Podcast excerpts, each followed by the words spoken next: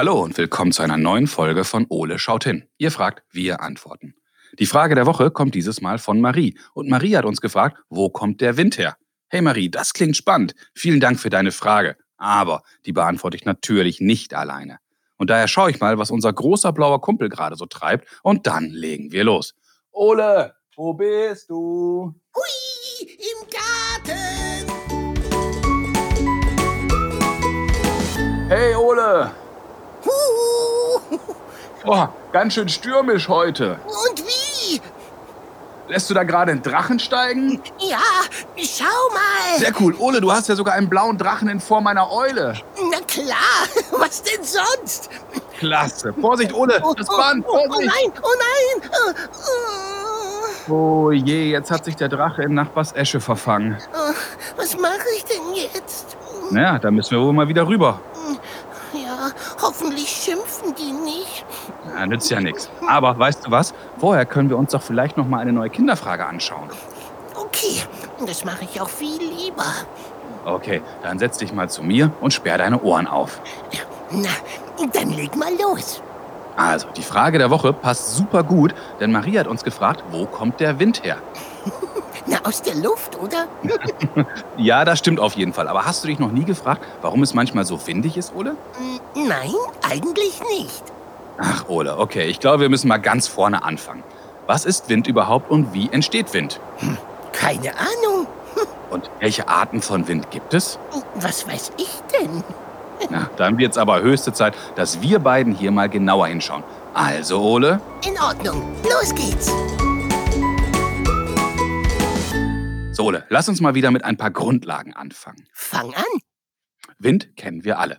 Hui. Egal, ob sich nur ein paar Blätter an den Bäumen bewegen, der Wind uns die Haare verwuschelt oder es so heftig weht, dass du deinen Drachen steigen lassen kannst oder im schlimmsten Fall ein Sturm sogar Bäume einknicken lässt. Oh Das ja, alles. das mag ich gar nicht, wenn der Bäume abknickt.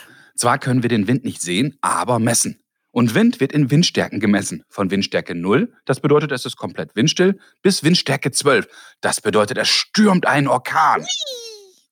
Und übrigens, spannenderweise ist es oft rund um hohe Gebäude wie Kirchen am windigsten. Hä? Warum das denn? Gute Frage. Man sollte doch eigentlich annehmen, dass die Gebäude einen besonders schützen. Aber das Gegenteil ist oft der Fall. Die höchsten Windgeschwindigkeiten kann man übrigens am Brocken im Harz messen. Und die bisher stärkste Böe wurde dort 1984 mit 263 Stundenkilometer gemessen. Wow, bei so einem Wind habe ich Flugverbot. Hm? Ja, da würde ich auch nicht gerne rausgehen. Übrigens können wir aus dem Wind auch Strom erzeugen. Und das mit Hilfe der ganzen Windräder und Windenergieanlagen, die wir überall sehen. Hier drückt der Wind auf die riesigen Rotorblätter und die Energie, die dabei entsteht, wird an einen Generator weitergeleitet, der dann Strom erzeugt. Ein einziges Windrad kann so pro Jahr zum Beispiel genügend Strom für mehr als 2000 Haushalte produzieren. Ui, das sind aber viele. Absolut. So, jetzt haben wir zwar ein paar Fakten zusammengetragen, aber wo der Wind wirklich herkommt, wissen wir noch nicht. Nein, nicht ganz.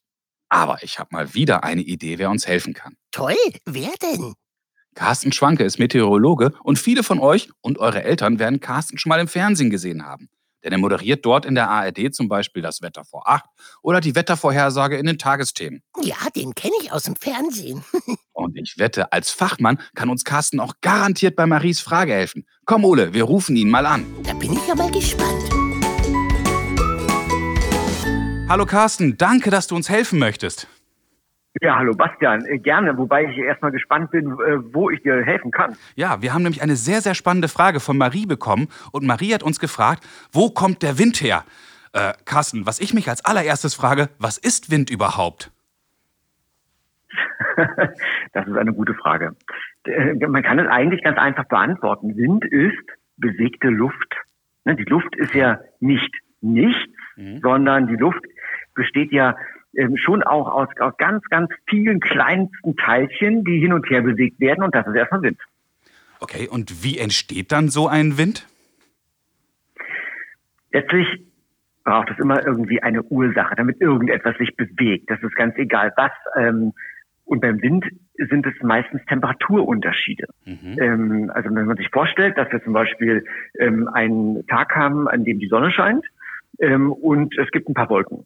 Ähm, da, wo die Sonne richtig schön scheint, zum Beispiel auf einen Fußballplatz, mhm. dann erwärmt sich das Gras, das erwärmt, der Boden erwärmt sich und die Luft darüber erwärmt sich auch. Wenn daneben der Schatten einer Wolke liegt, wird es dort nicht ganz so warm. Okay. Was passiert jetzt mit dieser warmen Luft über diesem Fußballplatz? Ähm, warme Luft wird leichter und steigt auf. Jeder, der schon mal in einem Doppelstockbett oben geschlafen hat, weiß, dass es oben wärmer ist als unten. Und diese warme Luft steigt auf und dann muss natürlich irgendwie von der Seite Luft nachfließen, um diesen leer gewordenen Platz zu füllen. Mhm. Und da auf einmal haben wir den Wind. Und so haben wir auf einmal einen Windzug. Das ist ja spannend. Und jetzt gibt es ja neben diesem normalen Wind, den du beschrieben hast, ja auch immer wieder Orkane, Taifun oder Tornados. Wie kommt es denn dann zu diesen Phänomenen und warum sind sie so gefährlich? Boah, das sind jetzt ganz, ganz viele Fragen in einer. ähm, also zum Beispiel ein, ein, ein Orkan, ein Wintersturm bei uns, der entsteht durch große Temperaturunterschiede. Also das, was ich gerade beschrieben habe, äh, Fußballplatz, äh, die Sonne scheint an der einen Ecke und an dem anderen Tor ist gerade Schatten. Da geht es ja nur um Temperaturunterschiede von wenigen Grad. Wenn ich mir aber zum Beispiel ein großes Sturmtiefdruckgebiet, ein großes Sturm, einen großen Orkan anschaue, dann geht es da schon um auch Entfernungen von mehreren tausend Kilometern.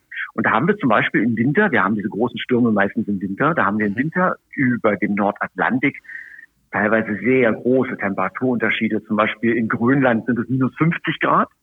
Und bei den Azoren, das ist eine Inselgruppe mitten im Atlantik, da sind es vielleicht plus 20 Grad. Das heißt, wir haben so auf 2000 Kilometern Entfernung Temperaturunterschiede von 70 Grad, manchmal 80 Grad.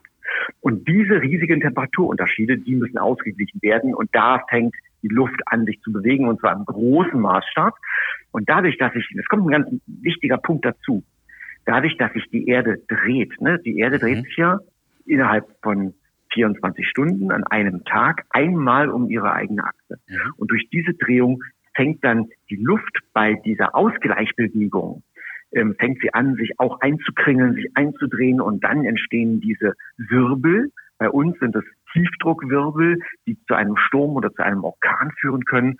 Und in den tropischen Regionen, diese tropischen Wirbelstürme haben eine etwas andere Geschichte. Die werden vor allem angeheizt ähm, von riesengroßen Gewitterwolken. Das sind erstmal riesige Gewitterwolken.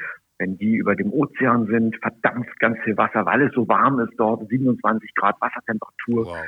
Und dann entsteht so viel Wasserdampf, dass die Gewitterwolken immer größer werden. Und auch diese riesigen Gewitter, also da muss man sich vorstellen, eine Gewitterwolke ist dann halb so groß wie Deutschland.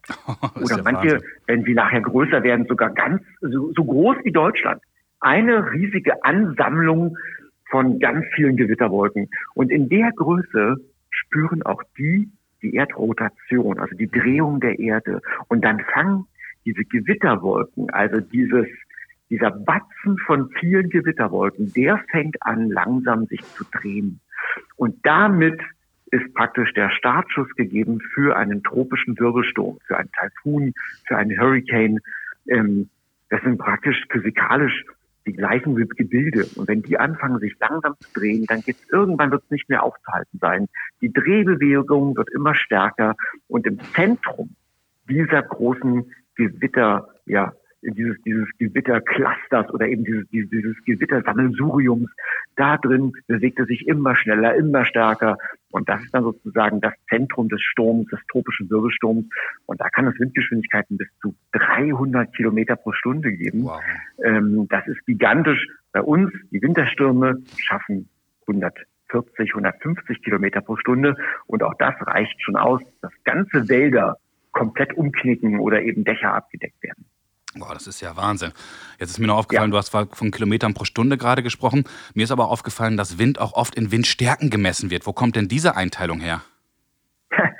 Ja, das, ich meine, wenn ich jetzt jemandem sage, also wenn wir nicht gerade von den ganz großen Stürmen sprechen, sondern so von einem normalen Wind, und ich würde sagen, naja, da draußen der Wind, der weht gerade mit 20 Kilometer pro Stunde. Mhm. Das kann sich kaum einer vorstellen, was das ist, wie viel das ist.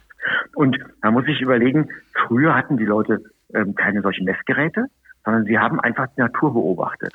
Und es gab einen, einen Naturforscher und einen Seefahrer, der hieß Beaufort, mhm. ähm, und der hat ähm, das Wetter ganz genau beobachtet, vor allem auf dem, auf, auf, auf dem Ozean, auf dem Meer. Und er wollte für sämtliche Seefahrer ähm, so eine Vereinheitlichung, damit man das Wetter beschreiben kann. Sie haben gemerkt, das Wetter ist wahnsinnig wichtig. Und so gab es also zuerst eigentlich von den Seefahrern eine Einteilung in sogenannte Windstärken. Und äh, die hängt davon ab, äh, wie sehr sich zum Beispiel die Wellen auftürmen. Ob ähm, eine Welle zum Beispiel auch weiße Schaumkronen erzeugt. Also so geht, es geht los bei Windstärke null, das ist windstill, ja. die See ist glatt. Und dann gibt es irgendwie zum Beispiel ähm, bei Windstärke 4, das nennt man eine mäßige Brise, da sind eine leicht bewegte See. Und ähm, die ersten Schaumkronen, die gibt es bei Windstärke 4 bis 5. Ne? Und mhm. bei Windstärke, ich gehe jetzt mal zum Orkan, zu Windstärke 12, das ist dann, äh, da heißt es, die See ist vollkommen weiß. Die Luft ist mit Schaum und Gischt gefüllt. Keine Sicht mehr möglich. Und dann sprechen wir eben auch von Wellen, die haben eine Höhe von fünf, sechs, sieben Metern. Ähm, da haben die Schiffe es auch sehr schwer zu navigieren. Das war wichtig zu wissen, dass man solchen Sturmgebieten ausweichen kann. Und später erst wurden diese ähm, Windgeschwindigkeiten auch an Land geholt. Und dort wurde das dann beobachtet, also zum Beispiel bei Windstärke ähm, fangen Blätter an zu rascheln. Bei Windstärke, ich gehe jetzt mal zu Windstärke Sturm, das ist dann, oder stürmischer Wind ist Windstärke 8. Große Bäume werden bewegt, Fensterläden werden geöffnet, Zweige brechen von Bäumen, beim Gehen erhebliche Behinderungen. Ne, also man merkt, ja. es wurde beschrieben. Und das hat sich bis in die heutige Zeit hinein gehalten. Und die Windstärken werden heute noch genutzt, vor allem bei Freizeitseglern. Also mhm. Segler sprechen von Windstärken. Okay, das ist ja total spannend. Also dieses Phänomen und was da beschrieben wird. Jetzt habe ich aber noch eine abschließende Frage und die hat mich heute Morgen wieder ganz stark selber betroffen. Warum hat man auf dem Fahrrad eigentlich immer Gegenwind? das liegt wahrscheinlich daran, dass wir meistens mit dem Fahrrad fahren, wenn es nicht stürmisch ist. Also wenn wir an einem stürmischen Tag oder an einem Tag mit kräftigem Wind Fahrrad fahren würden, dann könnten wir natürlich auch mal Rückenwind haben, aber natürlich nur dann, wenn mein Fahrradweg genau so liegt, dass der Wind dann auch von hinten kommt und ich in die eine Richtung fahre. Sobald ich schon quer fahre, mhm. fühlt es sich an wie Gegenwind. Aber an den meisten Tagen, an denen wir Fahrrad fahren, wird der Wind nur sehr schwach. Und wenn ich dann schon ganz gut in die Pedalen trete und eine gute Geschwindigkeit habe, dann erzeuge ich einen Fahrtwind, weil ich schneller bin, als der Wind weht. Also selbst wenn der Wind von hinten käme, wenn ich schnell fahre, habe ich an den meisten Tagen des Jahres dann schon einen leichten Gegenwind. Wow, Wahnsinn. Lieber Carsten, das war total informativ. Ganz, ganz herzlichen Dank für deine Zeit. Du hast uns sehr, sehr weitergeholfen. Ach, das freut mich. Das habe ich sehr gern getan. Wunderbar. Jetzt wünsche ich dir, dass du gesund bleibst. Alles Gute für dich und hoffentlich auf bald. Ja, sehr gerne. Und ich wünsche dir, Bastian, und natürlich allen anderen, die jetzt gerade zuhören, auch ähm, viel Spaß draußen bei den raschelnden Blättern bei Windstärke 2. Vielen Dank. Bis bald. Wow, Ola, jetzt haben wir aber echt eine Menge von Carsten erfahren. Mhm, ganz schön windiger Typ. Lass uns mal schauen, was wir beiden aus dem Telefonat so mitgenommen haben. Okay.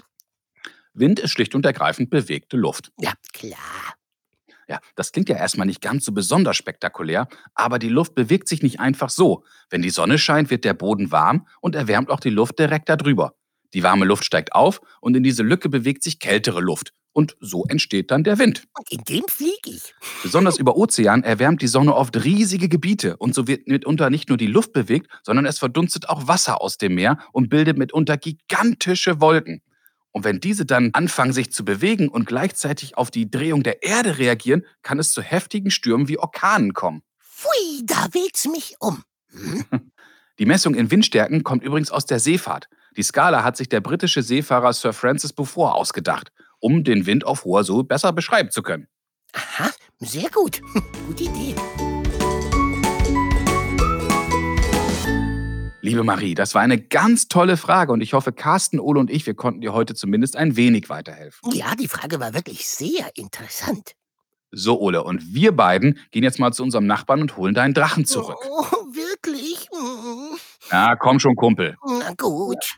Hm.